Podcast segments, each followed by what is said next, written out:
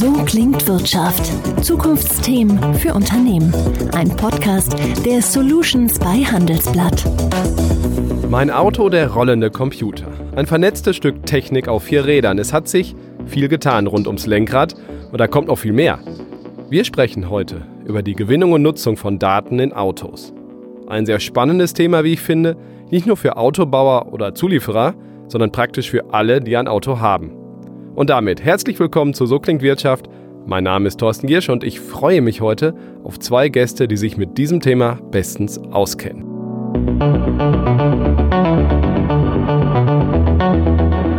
Zugeschaltet ist Felix Schwabe, er ist von Audi und dort Head of Data-Based Business Models. Kurz gefasst und auf Deutsch, glaube ich, äh, Herr Schwabe, kann man sagen, Sie kümmern sich um Daten rund um die Audis, die in Deutschland durch die Gegend fahren und weltweit. Ja, hallo zusammen, genau, das ist richtig. Wir schauen, was wir mit den Daten rund um unser Auto eigentlich für neue Services und Produkte kreieren können. Simon Monske ist der zweite im Bunde von Capgemini Event. Hallo Herr Monske, grüße Sie. Schönen guten Tag. Autoexperte dort natürlich, viele Studien gemacht, wird dort auch sozusagen den breiten Scope auch mit, mit reinbringen. Herr Schwabe, bei Ihnen muss ich natürlich äh, direkt fragen, wie ist das denn? Äh, ich nehme an, bei Ihnen, Sie fahren auch ein Audi äh, und kein BMW, nehme ich jetzt einfach mal stark an. Wie, wie fühlt es sich für Sie an, mit Daten äh, inzwischen klarzukommen sozusagen oder sie auch zu nutzen im positiven Sinne? Ich muss dazu sagen, mich interessiert das einfach schon aus meiner Historie hinaus. Wie funktioniert das? Welche neuen Produkte kann man äh, testen und auch verwenden? Und von daher war es und ist es nur selbstverständlich, dass ich natürlich auch äh, diese Sachen in unseren Produkten nutze und selbst eben auch erlebe. Herr Monske, welche Daten können denn heutzutage in einem Fahrzeug erhoben werden und ja, was sind so die relevantesten Anwendungsfälle für einen, für einen Kunden, für einen Autofahrer? Mhm. Also das Potenzial der Datennutzung ist massiv. Es gibt äh, über verschiedenste Datensammler-Technologien mittlerweile ähm, und auch vor allem in der Zukunft die Möglichkeit, bis zu ja, 10.000 Datensignale zu empfangen aus dem Fahrzeug.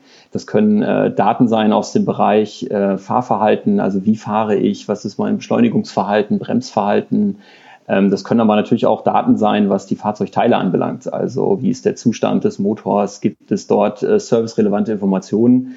Also eine Vielzahl von äh, verschiedensten Daten, die aus allen Signalen, die verbaut werden und zukünftig stets mehr werden, ähm, gesendet werden können. Und aus diesen Daten ergeben sich jetzt natürlich super spannende äh, neue Geschäftsmodelle, also sowohl für den Automobilhersteller als auch äh, für Drittparteien, die auf Basis dieser Daten jetzt dabei sind, den Endkonsumenten dort gute, äh, wertgetriebene Services anzubieten. Chancen für den Automobilhersteller, Herr Schwabe, da frage ich doch, wo sieht Audi denn die großen Chancen? Welche Nutzen äh, können Ihre Fahrer, also die Fahrer von Ihren Audis, jetzt mehr nutzen vielleicht als früher und was kommt da noch? Ich glaube, ähm, wie der Monske gerade gesagt hat, das Potenzial ist einfach riesig. Ähm, wir kennen das Thema Daten aus den verschiedensten Lebensbereichen, ob es Apps, ob es in der Telekommunikation oder in der Unterhaltung ist. Und darauf versuchen wir als Hersteller einfach neue Produkte anzubieten. Das können also Entertainment-Sachen sein, dass ich äh, die gewohnten Apps von daheim oder von unterwegs, also auch im Auto nutzen kann, dass ich mich äh, während der Fahrt eventuell schon auf meine Ankunft vorbereiten kann, weil ich Wetterdaten habe oder meine Route optimiert wird, weil ich weiß, wie sich die Infrastruktur, ob das Ampeln oder Straßensperrungen sind, verhält. Das ist so die Welt der neuen digitalen Services und Funktionen. Was man nicht vergessen darf, die Fahrzeugdaten, die ermöglichen uns es aber auch, unsere Produkte zu optimieren oder zu verbessern. Wir reden dann von der sogenannten äh, Produktoptimierung oder Gestaltung, dass ich einfach auch viel objektiver weiß, wie nutzt denn der Kunde wirklich das Auto? Welche Knöpfe verwendet er oder welche Grenzbereiche oder Situationen bewegt sich der Kunde? Und kann man da hinsichtlich nochmal was optimieren? Und gerade äh, sind äh, anonymisierte Daten in den Bereichen also wirklich Gold wert und helfen, diese Produktentstehung ähm, besser zu machen. Also es gibt ein paar Dinge, die ich als Autofahrer direkt mitbekomme und direkt nutzen kann. Von anderen profitiere ich indirekt. Herr Monski, ich würde Sie noch mal ganz kurz fragen. Sie haben ja eine große Studie gemacht, auch weltweit. Wie groß ist denn das Interesse von Autofahrern an der Nutzung von all diesen Daten, die, die entstehen sind? Vielleicht auch im Vergleich Deutschland, deutsche Fahrer versus äh, Ausland und international? Wir haben gerade eine ähm, europaweite Studie mit über 3000 Teilnehmern durchgeführt und haben in der Tat die Fragen gestellt, wie groß ist die Bereitschaft, Daten zu teilen und wie groß ist auch äh, natürlich das, das, das Interesse, ähm, entsprechend Mehrwert durch äh, gute Dienstleistungen zu erhalten. Und ganz interessant, wenn man äh, die Konsumenten fragt, wie bereit sind sie denn, ihre Fahrzeugdaten zu teilen, ist initial die Antwort ähm, sehr gering. Ähm, das heißt, wenn wir dann aber nachfassen, ähm, dass Daten ja auch bereits äh, über Smartphones für andere digitale Dienste geteilt werden, wie Gmail, wie Google Maps oder auch ein Facebook, ähm, dass dann auch, sage ich mal, das, das, das, das Verständnis steigt, okay, da, dort teile ich schon Daten und erhalte da ähm, einen Mehrwert, ähm, indem ich dort gute Dienstleistungen erhalte. Und somit erhöht sich auch dann äh, die Bereitschaft, die Daten auch aus dem Fahrzeug zu teilen. Also wir haben hier wirklich erkannt, dass, ähm, dass die Automobilhersteller, ähm, glaube ich, sehr stark daran arbeiten müssen, Transparenz zu erhöhen ähm, auf welchem Datenschatz ich als Fahrer im Prinzip sitze und welchen Mehrwert ich auf Basis des Datenteils dann auch ähm, erhalten kann. Herr Schwabe, Transparenz, äh, das lässt sich ja machen, oder? Absolut. Äh, wir merken, dass der Kunde massiv interessiert ist, an diesem digitalen Leben teilzunehmen, diese neuen Services äh, und Produkte zu nutzen. Ähm, und wenn er für sich einen Mehrwert erkennt, und dieser Mehrwert kann eben zum Beispiel ein neuer Service sein oder eine Funktion, was ist, was ihm gewisse Sachen abnimmt, dann ist er da auch bereit, Daten zu teilen. Das grundlegendste Element ist wirklich Transparenz und das Ganze dann aber auch äh, entsprechend sämtlichen bestehenden Regulatorien äh, einzuhalten. Also Datenschutz steht für unsere Kunden an erster Stelle und das versuchen wir möglichst transparent eben auch so äh, darzustellen. Und Herr Schwabe, ein Autobauer ist ja inzwischen auch Teil des Lebensalltages. Nicht nur dadurch, dass das Auto mich von links nach rechts bringt als Fahrer, sondern weil sie natürlich dadurch auch durch auch die effiziente Nutzung von Daten ein bisschen ins Gesamtleben eingreifen. Also ich kann ja, wenn ich zum Rewe fahre, Entschuldigung, oder Edeka, ich will keine Schleichwerbung machen, natürlich da auch schon Daten abgleichen und sagen, was ist das Angebot? Ähm, ich kann mit meiner Versicherung anders spielen. Sie haben ja Entertainment viel eben schon. Also der Beifahrer, hoffentlich nicht der Fahrer. Äh, die Kinder hinten können ja auch schon Entertainment ganz anders nutzen. Ähm, wie viel mehr Player haben Sie denn da jetzt eigentlich um sich herum? Das ist ja auch komplexer geworden, oder? Das Stichwort ähm, ist Ökosystem. Wir kennen das alle, äh, wie man verschiedenste Services und Funktionen zu Hause nutzt und wie diese vernetzte Welt und dieses Ökosystem mehr und mehr zunimmt. Sie hatten gerade ein paar schöne Beispiele gebracht. Ähm, wir arbeiten zum Beispiel an digitalen Services und Produkten, die Ihnen einfach die Reise von A nach B effizienter und sicherer gestalten. Das heißt, ähm, wo befinden sich Parkplätze, bevor ich überhaupt schon ankomme. Und ähm, das zieht sich natürlich auch weiter hinsichtlich der Sicherheit. Ähm, wo kann ich also auf Gefahreninformationen schon hingewiesen werden, bevor ich überhaupt selbst betroffen bin? Und das zeigt einfach, dass das Ökosystem auch in unserer Branche wesentlich größer wird. Man hat es auf einmal mit Kommunen, mit Städten, mit Playern zu tun, die bisher in ganz anderen Segmenten unterwegs waren. Und wenn man die alle in diese Plattformen und Ökosysteme zusammenholt, ergeben sich eigentlich die meisten Synergien dann auch für den Kunden. Synergien und Chancen für den Kunden, also Beispiel Versicherung, irgendein Telematiktarif. Also wenn ich sage, laut der Daten fahre ich ordentlich und muss da nicht so viel Versicherungsgebühr bezahlen, das, das lässt sich ja machen, aber es ist meine Entscheidung, ob ich das machen will und der Job von Audi, dass das Auto das auch messen kann. So, so verstehe ich Sie richtig. Ähm, Herr Monske, die Frage, ist das ein typischer Fall von zusätzlich neuer Monetarisierung von den Daten im Auto, der auch moralisch jetzt nicht anrüchig ist und was fällt Ihnen da sonst noch an? Also die, die Chancen für die, für die Monetarisierung sind riesig. Ähm, wir sprechen aber ganz bewusst nicht von der reinen Monetarisierung ähm, im Umsatzvolumen her, sondern wir sprechen auch vor allem von dem Mehrwert, den wir den Endkunden bieten können. Ähm, das geht hinsichtlich äh, Kundenloyalität, das geht in Kundenbindung, weil Endkunden auch erwarten, ähm, dass digitale Dienste im vernetzten Fahrzeug gesteigert werden und dass das Erlebnis ähm, für Kunden gesteigert wird.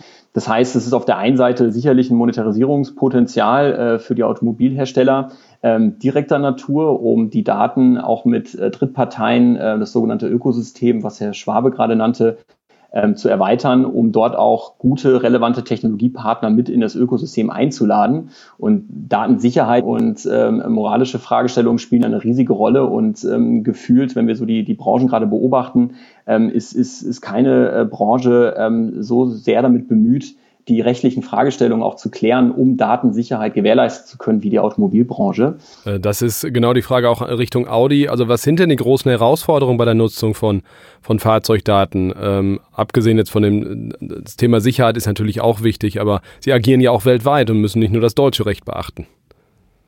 Absolut. Wir haben diese Herausforderung zum einen natürlich in der Kundenperspektive. Wir müssen also noch besser verstehen, ähm, welche Services äh, will der Kunde haben, wo können wir ihnen einen Mehrwert bieten, welche Dienste äh, nutzt der Kunde, wo ist eine Zahlungsbereitschaft da. Der zweite wesentliche Block, wo es die großen Herausforderungen gibt, ist das Thema äh, rechtliche und gesetzliche Pflichten ähm, haben natürlich massive Auswirkungen auf das Produkt und die Technik. Und das ist das dritte Element, wo wir große Herausforderungen einfach sehen, sind die technischen Grundlagen. Ich muss es also möglich machen, überhaupt meine Fahrzeuge ähm, zu enablen, dass wir Daten rausschicken können, dass der Kunde ein einfaches, transparentes Einwilligungsmanagement vorfindet, dass wir beispielsweise auch anonymisieren nach den neuesten und besten Standards. Das sind im Endeffekt so drei wesentliche Herausforderungsblöcke, die wir in Zukunft zu bearbeiten haben. Das können Sie wahrscheinlich nicht ganz alleine. Gibt es denn da so, so, so Wünsche, die Sie haben? Wenn das und das etwas einfacher wäre, dann würden wir im Sinne der Kunden auch schneller vorankommen? Genau wieder in diesen Bereichen ähm, sind wir auf die Zusammenarbeit äh, mit verschiedensten Fraktionen angewiesen. Äh, um bei den technischen Themen zu bleiben, wir reden hier von einheitlichen Standards, von äh, einheitlichen APIs, äh, sowohl im Fahrzeug, fahrzeugseitig, aber auch in den Backends. Wenn wir von der Verkehrssicherheit sprechen, dann müssen diese Daten miteinander kombinierbar sein, um herauszufinden, wo Staus, Unfälle oder Gefahren sind. Auf der rechtlichen Seite ist es aber genauso. Auch hier müssen wir gemeinsam mit der Gesetzgebung auf EU-Ebene oder auch mit vielen anderen Ländern äh, Einigkeit finden und auch äh, Standards. Hier muss man mit verschiedenen Playern einfach zusammenarbeiten. Äh, Herr Monske, vielleicht nochmal ganz kurz Vergleich auch mal zu ziehen zwischen den deutschen Autoherstellern und äh, denen, die, die es sonst ja noch so gibt. Äh, das sind äh, Marken, die ja hierzulande auch auf viel Vertrauen genießen. Gibt man denen vielleicht eher die Daten als äh, einem Tesla aus Kalifornien oder einem anderen chinesischen Hersteller zum Beispiel? Wenn es um das Teilen der eigenen Fahrzeugdaten geht, ähm, haben wir herausgefunden, dass die, dass die Konsumenten tatsächlich bereitwilliger sind, die Daten mit ähm, den Automobilherstellern zunächst zu teilen, jetzt auch im Vergleich zu anderen Industrien wie den Versicherungen oder den Banken oder den Kommunen. Ähm, das zum einen spricht, äh, sag ich mal, für das Vertrauen stärker ähm, in die in Automobilindustrie. Ähm, jetzt im internationalen Vergleich wird natürlich auf lokale Werte gesetzt und ähm, das, was ich eingehend angesprochen hatte, Datensicherheit, ähm, Datenschutzgrundverordnung, das sind Konzepte, die in der Europäischen Union verankert sind und die durch die Automobilhersteller in Europa umgesetzt worden sind. Und somit ähm, haben die natürlich da einen Vertrauensvorschuss, den die Automobilhersteller jetzt in Europa auch nutzen müssen.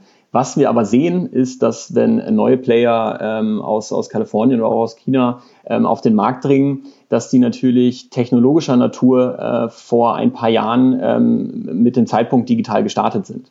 Ähm, das heißt, die Herausforderungen, die vielleicht ähm, historische Automobilhersteller aktuell haben, mit sehr heterogenen Systemlandschaften und äh, Datenverzweigungen, ähm, diese Herausforderungen haben neue Player äh, von Anfang an aus dem Weg geräumt und haben digital gestartet. Ähm, wobei die Automobilhersteller jetzt gerade auch im deutschen Markt sehr stark damit bemüht sind, ähm, diese Geschwindigkeit jetzt aufzunehmen. Herr Schwabe, vielleicht zum Abschluss der Blick nach vorne in die Zukunft. Äh, denken Sie eher so in 10, 15 Jahresschritten äh, und würden dann sagen, in 15 Jahren äh, träume ich mir das und das und dann stehen wir hier und da? Oder denken Sie eher in Mo Modellzyklen, also etwas kurzfristiger? Was glauben Sie wird passieren?